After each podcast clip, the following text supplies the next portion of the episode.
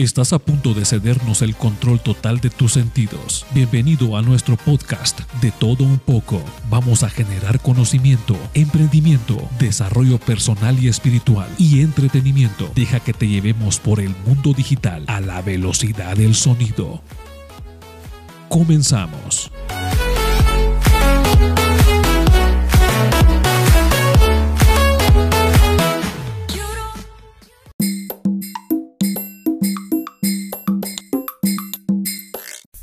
Vamos a platicar en este podcast sobre el comportamiento del consumidor y entender que es un tema de importancia en el área de los negocios, ya que lograr los objetivos de marketing depende de conocer a los consumidores, satisfacer sus necesidades e influir en ellos.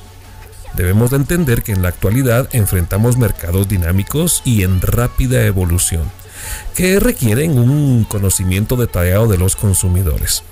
El consumo destinado al uso final implica a todos los individuos, de todas las edades y antecedentes, ya sea jugando el rol de comprador, usuario o ambos. Para lograr los objetivos de marketing será necesario desarrollar metodologías de investigación específicas que permitan a los mercadólogos predecir la reacción de los consumidores ante estímulos publicitarios y promocionales y entender las decisiones de compra que toman. Así es de que vamos a platicar en este podcast del día de hoy sobre el comportamiento del consumidor. Tenemos que entender que en la actualidad las organizaciones más exitosas del mundo han alcanzado un nivel de satisfacción de los consumidores. Por supuesto que han ido transformando la organización entera para servirles y permanecer cerca de ellos. Con el propósito de alcanzar eh, este objetivo, estas empresas han generado un enfoque para el consumidor en donde han determinado en primer lugar qué quieren para poder diseñar, producir y comercializar productos o servicios con la más alta calidad y a precios razonables. Realizar este tipo de enfoques se fundamenta en el aumento de las investigaciones acerca de los consumidores y la importancia de contar con información detallada sobre qué, dónde, cuánto, cuándo y por qué compran y o consumen. El concepto de comportamiento del consumidor se deriva de la noción de marketing, la cual empezó a ser conocida a finales de la década de 1950. En esa época las empresas se dieron cuenta de la facilidad con la que se vendían los productos o servicios que contaban con información previa acerca de las necesidades específicas que iban a satisfacer al consumidor o todas aquellas necesidades específicas que iban a satisfacer algo en nuestro consumidor. Esto les permitía eliminar prácticas inusuales como producir para posteriormente vender, sin tomar en cuenta si eran o no del agrado de los compradores o los usuarios. Paul Peter afirma que el comportamiento del consumidor abarca los pensamientos y sentimientos que experimentan las personas, así como las acciones que emprenden en los procesos de consumo. Bueno, de la definición anterior de Paul Peter podemos deducir lo siguiente. Primero, los sentimientos pensamientos y acciones de cada consumidor se modifican a cada momento, gracias a que su medio ambiente está también en constante movimiento. Recordemos que los ciclos de vida de los productos son más breves y las empresas se ven en la necesidad de revisar de forma constante sus estrategias de marketing.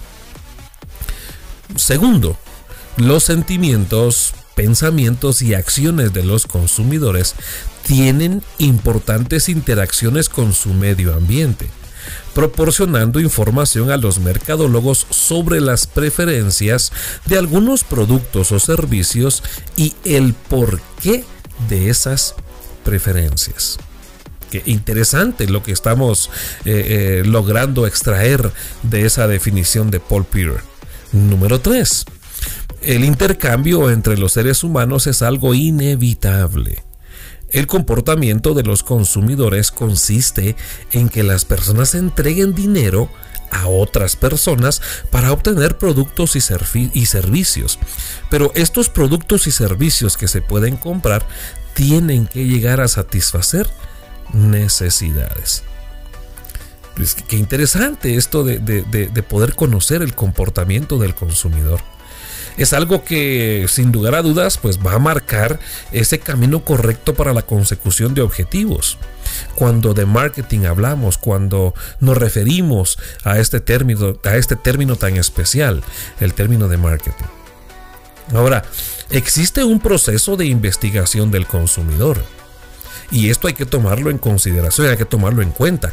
Al ser el comportamiento del consumidor, que es lo primero de lo que hablamos en este podcast, al ser el comportamiento del consumidor un área tan incierta y compleja, se vuelve necesario desarrollar metodologías específicas para evaluar las acciones de aquellos que realizan la función de compra y consumo.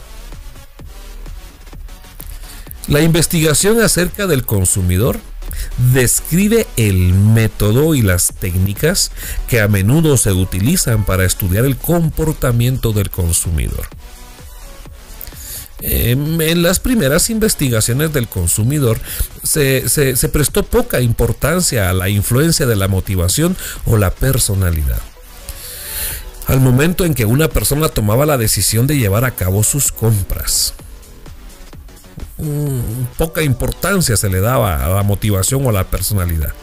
Se pensaba que los consumidores solo eran personas racionales que evaluaban y seleccionaban objetivamente aquellos productos o servicios que les brindaran la más alta utilidad al menor costo. Actualmente se emplean dos metodologías de investigación para estudiar de forma completa el comportamiento del consumidor la investigación cuantitativa por un lado y la investigación cualitativa por el otro. Cuando nosotros hablamos de la investigación cuantitativa, pues esta la usan los investigadores para comprender los efectos de diversos insumos promocionales creados en el consumidor, dando a estos la oportunidad de predecir el comportamiento del mismo mediante aspectos como la observación, como la experimentación y técnicas de encuesta que nos permiten al final de cuentas pues recabar datos para realizar un análisis estadístico a grandes grupos de consumidores. Cuando hablamos de la investigación cuantitativa. Pero hablar de investigación cualitativa, esta nos va a permitir a nosotros o nos va a ayudar a comprender los hábitos de consumo a pequeños grupos donde cada experiencia de consumo es un caso único. La realidad es subjetiva y no hay una sola verdad objetiva, por supuesto, porque el hábito de consumo de un consumidor es muy distinto al de otro. Son hábitos totalmente distintos, totalmente diferentes.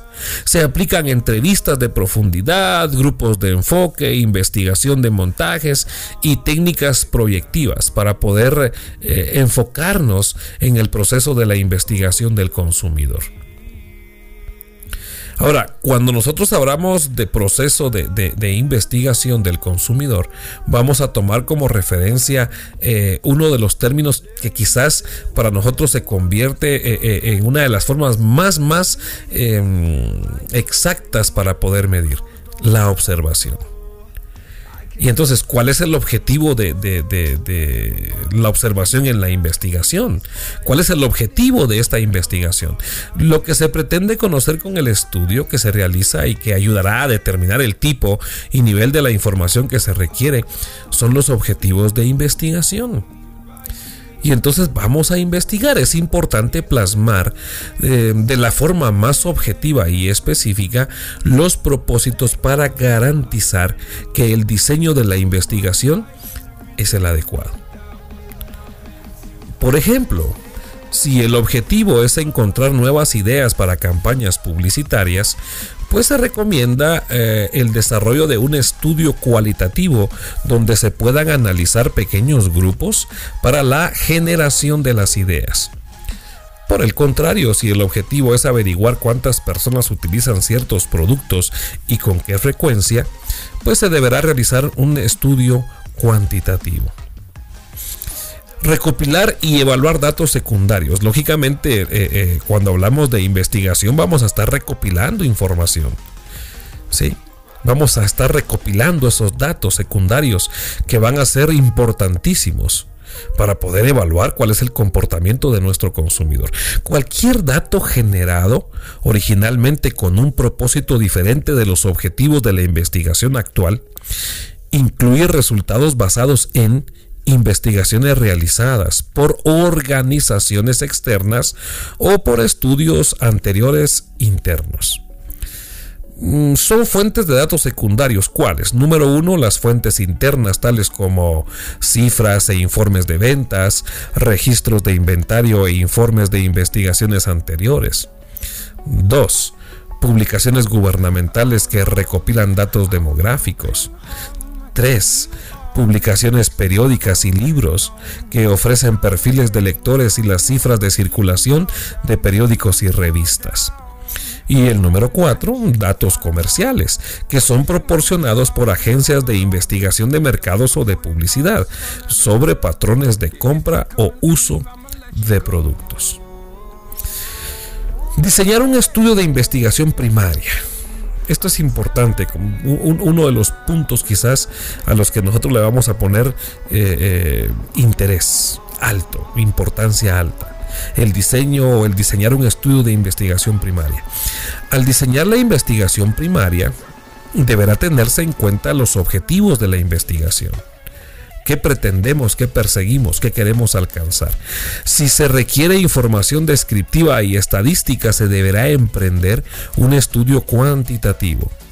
Por el contrario, si el objetivo es generar nuevas ideas, se requiere un estudio cualitativo.